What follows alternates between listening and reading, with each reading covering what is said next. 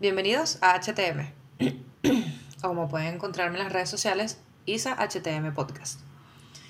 En el episodio anterior les hablé un poco sobre mí y un poco sobre mi experiencia hasta poder llegar a donde estoy actualmente, que es vivir sola.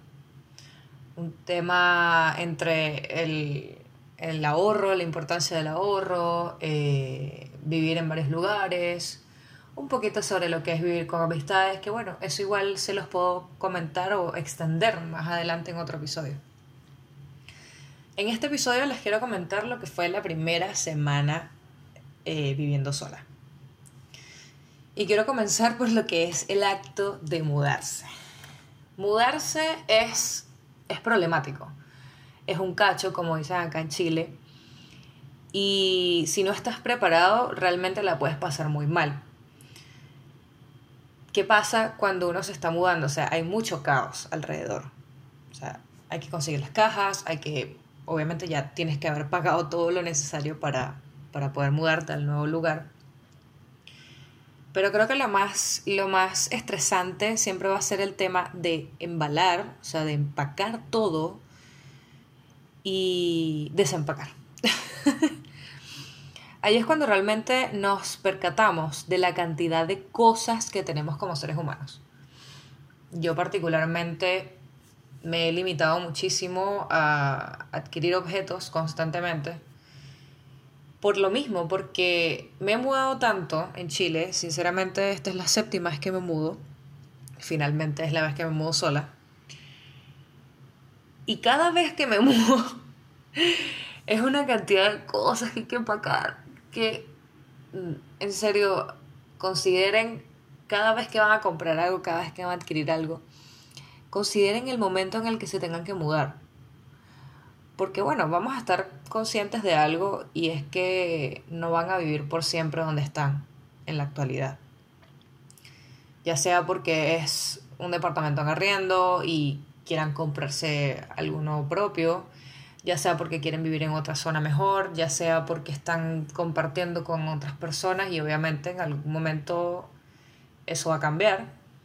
Entonces, sean, sean conscientes de la cantidad de cosas que tienen porque mudarse es estresante, es estresante tener que empacar todo, es estresante tener que subirlo todo al camión o casualmente consiguieron un transporte que los, que los ayude hay muchas personas que no, porque obviamente hay que ahorrar.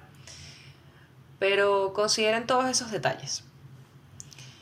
Yo creo que este, más allá de, empacar todo, el hecho de desempacar genera un, un gran estrés porque es un lugar nuevo. Y los lugares nuevos uno no conoce el espacio. Bueno, sí, sí lo conoces, obviamente lo viste antes de arrendar. Pero me refiero a que cuando empiezas a desempacar, empiezas a buscar un lugar para todas tus cosas.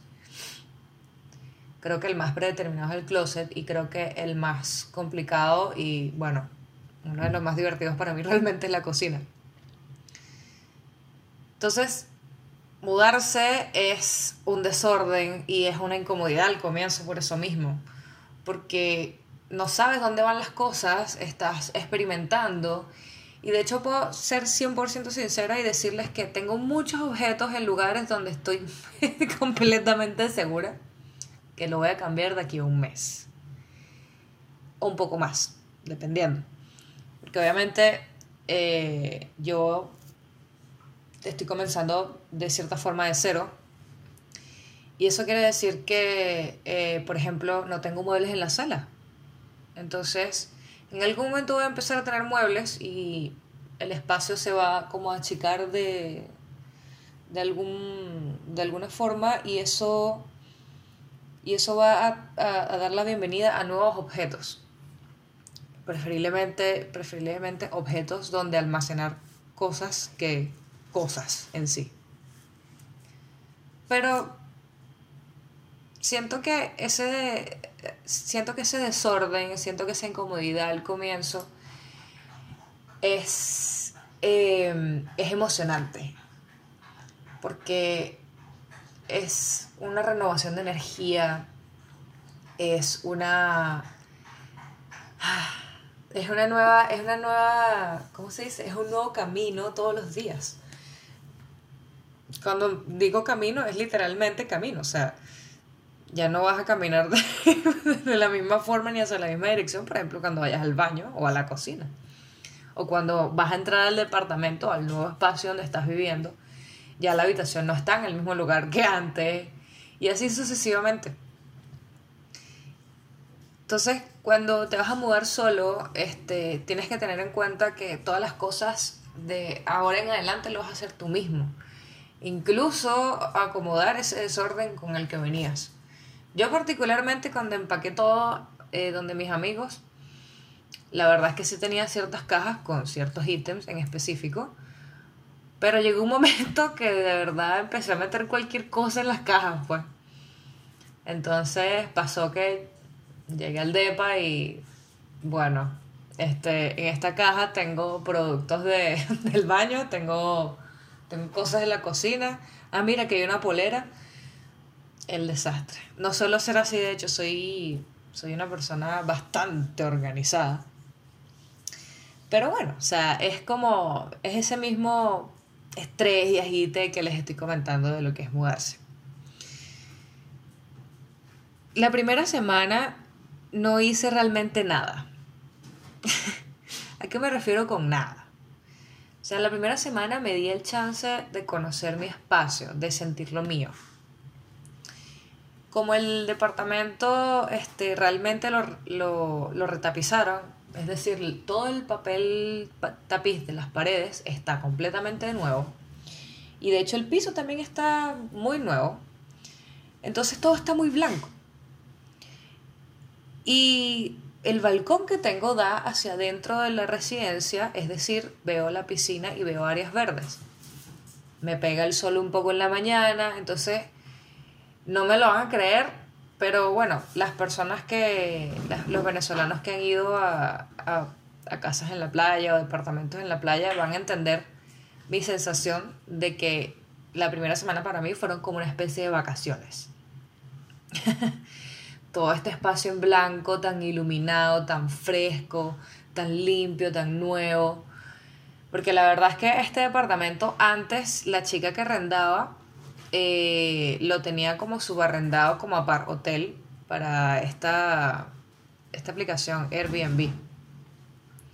Entonces, el departamento siempre se mantuvo muy impecable. De hecho, hay como restos pequeños de decoración de ese entonces. Me dejaron un cuadro en el baño que dice A True Love Story Never Ends. Significa eh, una historia de amor verdadera nunca termina me dejaron la cortina del baño que dice Keep calm and dream a new day, o sea, mantén la calma y sueña con un nuevo día. Y unas lindas libélulas en la pared del, del balcón. Y había más, de hecho, cuando yo, lo, cuando yo lo visité el departamento, habían como unos cuadros pequeños en la sala y una especie de planta de bambú artificial. La cosa es que, de hecho, desde que yo entré al departamento a visitarlo, ya se sentía como un departamento de playa. Yo me enamoré mucho de este departamento en cuanto lo vi con mi amiga, con mi amiga Steph. Eh, es que no sé, no sé cómo explicarlo. O sea, el hall del, del edificio es muy agradable, la gente es muy agradable. Y el departamento tiene esa, esa, esa luminosidad, esa frescura tan, no sé, tan agradable. Creo que desde el primer momento, desde que entré al departamento, me sentí como si estuviera en un lugar muy fresco. Eso combina bastante bien con mi estilo de decoración porque mis, eh, por ejemplo, el, el cobertor que tengo de invierno es, tiene un fondo verde y como una especie de plantas. Y el que utilizo durante verano tiene, es muy colorido bien como tribal, tribalesco. Entonces creo que realmente el departamento va conmigo y va con todo aquello que va a llegar poco a poco para convertirlo realmente en mi hogar. Así que la primera semana de verdad me enfoqué en eso, en, sentirme parte de, en sentirme parte de este lugar. eh, yo creo que es muy importante eso porque las energías de los lugares tienen que combinar con las tuyas. Yo cuando comencé a buscar departamento, una de mis prioridades eh, eran comodidades para Petit más que para mí. Y vi dos departamentos que tenían comodidades que me servían para ella, pero no para mí. Y no para mí en el sentido de que no fuesen buenos departamentos, sino que, por ejemplo, había uno cerca de Parque Almagro y de mis amigos, que la cocina no tenía, o sea, tenía un espacio muy chico para tú picar los alimentos, o sea, era súper angosto, Era como, era como el ancho de un cuaderno grande. Era muy extraño. Y el departamento era súper amplio, de verdad, era, era bien genial. Pero ese detalle es como... Mm, y la residencia era espectacular. Pero no, no me daba esa vibra. Y el otro que vi era un piso 3 maravilloso, no tengo que subir ascensor ni nada. Pero ah, el departamento daba hacia el sur y al frente había unos lugares muy feos. o sea, no feos de... No feos de zonas feas, sino que era como una especie de estacionamiento, entonces todo era como de tierra. No sé, no me gustó para nada la vista que tenía. Y entonces, claro, este fue el primero que vi y mis expectativas se fueron al cielo. Así que bueno, primera semana, acoplándome, tomándole gustico la cosa y el choque de realidad. Primer, primera noche, el silencio.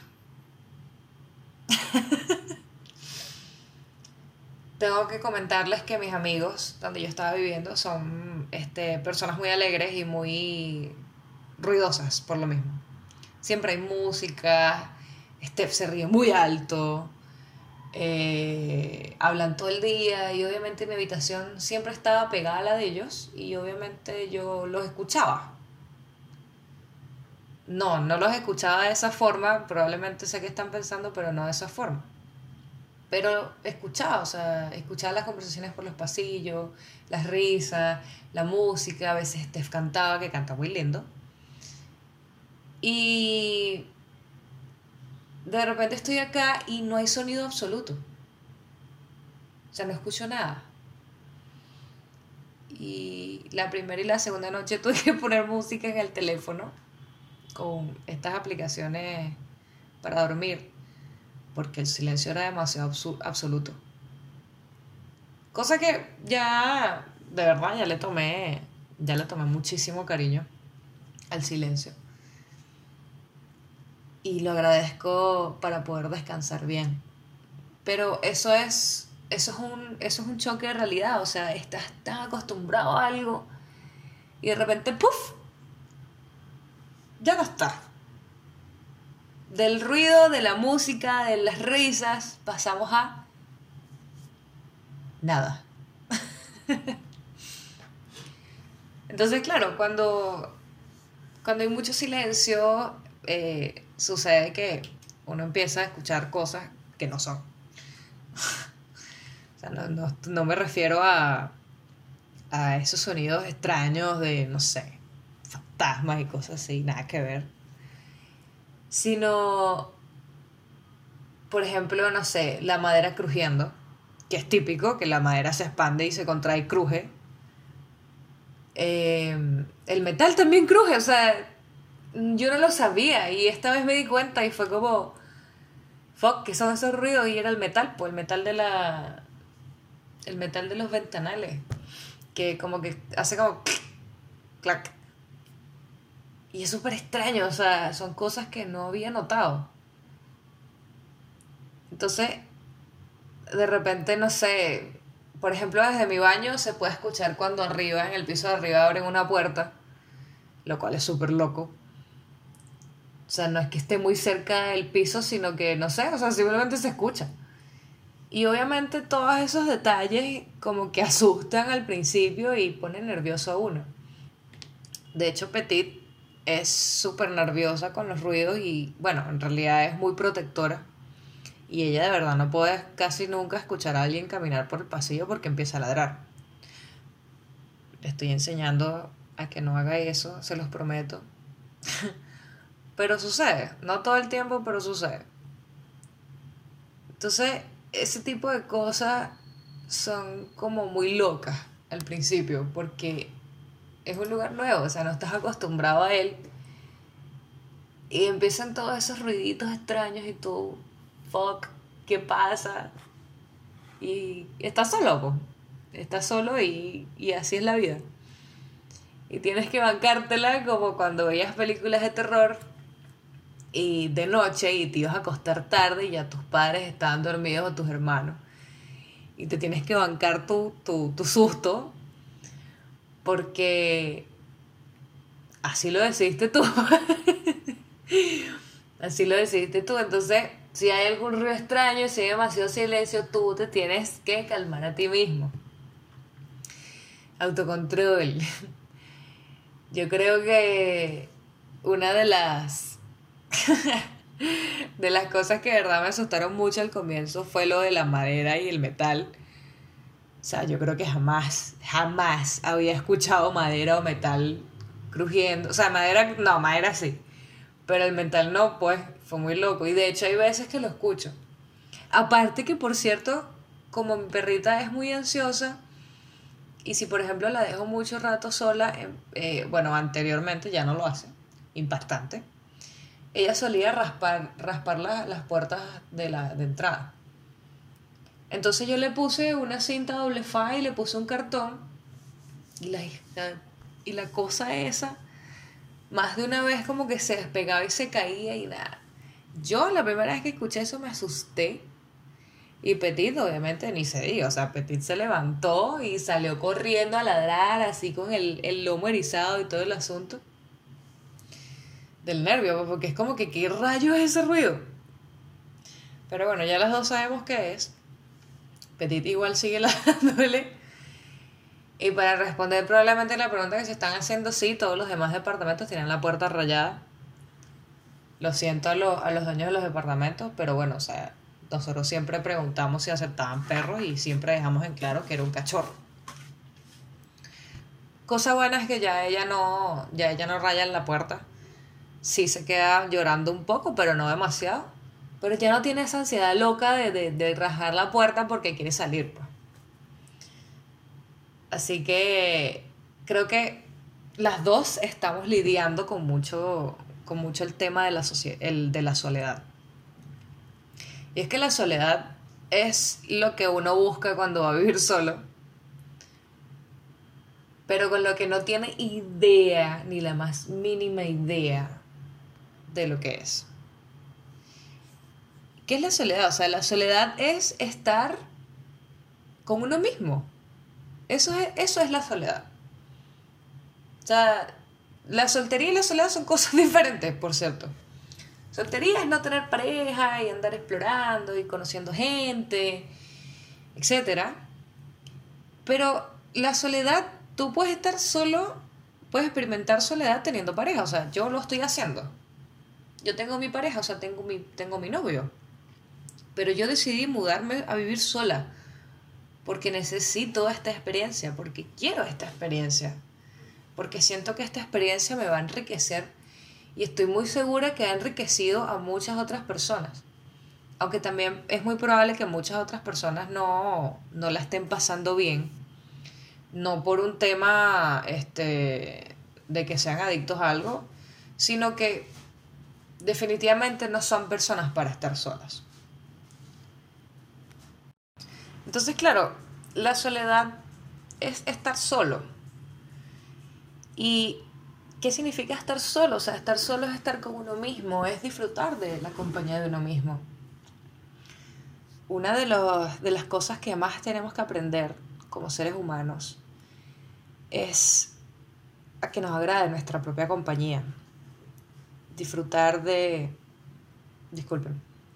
Disfrutar de, de hacernos una rica cena para nosotros mismos, de tomar un baño relajante, de ver una película nosotros solos, de escuchar música, o sea, por ejemplo, no sé, escuchar el álbum nuevo de una banda, un artista que te guste, disfrutarlo.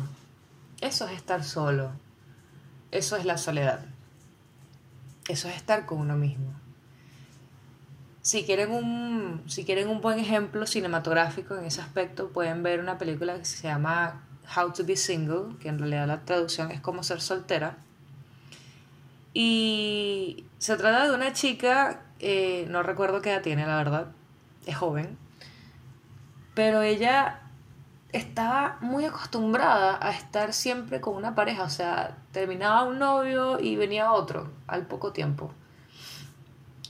Y el último que tuvo le rompió la relación, la dejó y se chocó con esta con este golpe de tener que estar sola y soltera de paso. Entonces se mudó de ciudad, empezó un trabajo nuevo y conoció una conoció una compañera de trabajo bien enérgica, bien bien loca en realidad, que ha estado soltera por muchísimo tiempo y vive sola por muchísimo tiempo.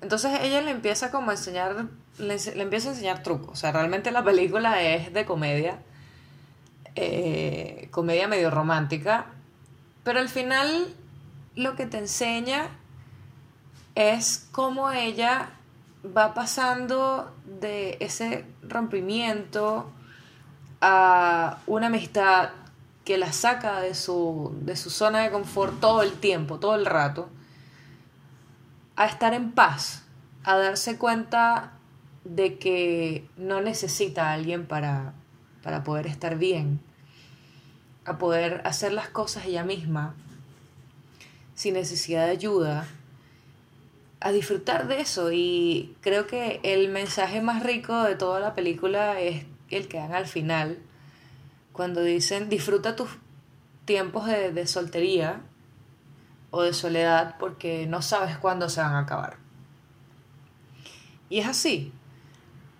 Yo personalmente también durante muchos años fui una persona eh, con cierto nivel de dependencia emocional, porque al final eso es una dependencia emocional, en la que mis relaciones suelen ser muy largas y en el tiempo en el que estoy fuera de ellas, no, no sé cómo estar bien. Y empiezo a hacer muchas locuras. Y venirme a Santiago, de haber terminado una relación bastante, bastante problemática, eh, recibí la ayuda de una amiga loca. Eh, darle la bienvenida a mi perrita y bueno, darme cuenta que ya no estoy, ya no estoy cerca de, cerca de casa, cerca de mis padres, de mi mamá, de mis primos y obviamente de mis mejores amistades desde adolescente. Fue cuando fue cuando me di cuenta que era momento de aprender a estar sola, de aprender eh, de aprender a estar conmigo misma. Por eso es que el año pasado muchas de mis actividades, como les comenté en el episodio anterior, tenían, tenían que ver con siempre estar fuera de la casa. O sea, cuando me compré la bici después del estallido social aquí en Chile, en realidad la compré por motivos de transporte. Porque, o sea, en la mañana podía llegar, llegar en metro o en micro al trabajo, pero de regreso no había nada. O sea, tenía que caminar y y tenía que caminar más o menos una hora y de verdad ya estaba agotada. Entonces, claro, lo compré por motivos de, de transporte, pero empecé a salir con ella los fines de semana. Además de obviamente pasar con Petit de algún parque, sobre todo Parque Almagro, porque era lo que quedaba más cerca. Pero era como mi momento para estar conmigo. Entonces iba, no sé, conocía plazas, me recorría ciertas rutas de ciclovía y todo para estar conmigo misma. Y poco a poco le he agarrado el gusto y lo he disfrutado muchísimo y creo que esta vez va a ser mucho más impactante. Porque claro, anteriormente vivía con personas, con mis amigos. Y bueno, al final nunca estaba sola. Y si podríamos decir que acá nunca estoy sola porque está Petit, pero Petit es otro tipo de compañía. Ella no, ella no puede hablar, no puede entablar una conversación humana conmigo. Entonces, siempre van a surgir en estos, en estos tiempos monólogos, así como el que les estoy grabando en este momento y los muchos otros que les voy a grabar. Así que bueno, de eso quería hablarles en este segundo episodio sobre lo que fue mi primera semana viviendo sola, lo que fue mudarse, ese desorden y incomodidad al principio, eh, sentirme como en vacaciones y decir a la mierda, o sea, me voy a acoplar a este, a este espacio que ahora es mío. Cómo lidiar con, eh, con ese cambio de, de mucho ruido a, silencio absoluto y tocar, tocarles un, un poco nada más, porque realmente toqué muy poco lo que fue el tema de la soledad. Así que creo que por el momento esto va a ser todo lo que tengo para decir en este episodio. Espero que lo hayan disfrutado, espero que vuelvan a escucharme en el próximo episodio. Si me quieren seguir en redes sociales, bienvenidos sean me pueden encontrar tanto en Instagram como en TikTok como IsaHTM Podcast, donde estaré reforzando algunas cosas de lo que ya he hablado en, en el primer capítulo y en este. Por lo que van a encontrar contenido de entre gracioso, tal vez interesante, tal vez útil, pero espero que podamos comunicarnos mucho más de ahora en adelante y bueno, bienvenidos nuevamente Gracias por escucharme. Hasta la próxima.